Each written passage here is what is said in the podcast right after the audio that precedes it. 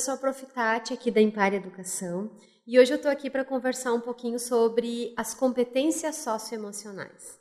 Nós sabemos que a Base Nacional Comum Curricular é uma política pública que vem para reestruturar os currículos e as práticas pedagógicas de sala de aula, para que essas competências estejam presentes dentro da formação integral que requer os nossos alunos no contexto da educação do século XXI.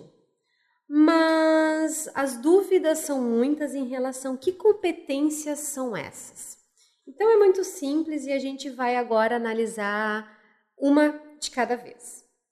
A primeira competência socioemocional firmada na BNCC é a competência de atingir objetivos. Isso quer dizer o quê? Isso quer dizer que os alunos precisam ser capazes de buscar metas de longo prazo por meio de padrões consistentes de perseverança, autocontrole e paixão pelos objetivos. A segunda competência socioemocional, firmada na BNCC, é a competência de trabalhar em grupo. Isso quer dizer o quê? Que os nossos alunos precisam ser capazes de se engajar na solução de problemas com a ajuda de outros, por meio de padrões consistentes de sociabilidade, respeito e atenção. E por último, a terceira competência socioemocional que nós temos firmada na BNCC é a competência de lidar com as emoções.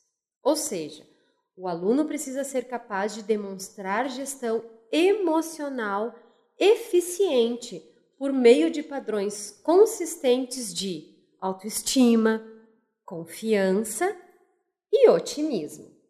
Então, por fim, é importante dizer que pesquisas conduzidas por economistas, psicólogos e educadores nas últimas décadas revelam que o conjunto dessas competências socioemocionais tem um impacto muito significativo sobre o desempenho dos indivíduos, tanto na escola como fora dela, sendo tão importantes quanto as habilidades cognitivas, para a obtenção de bons resultados em diversas esferas do bem-estar individual e coletivo, como o grau de escolaridade, emprego e saúde.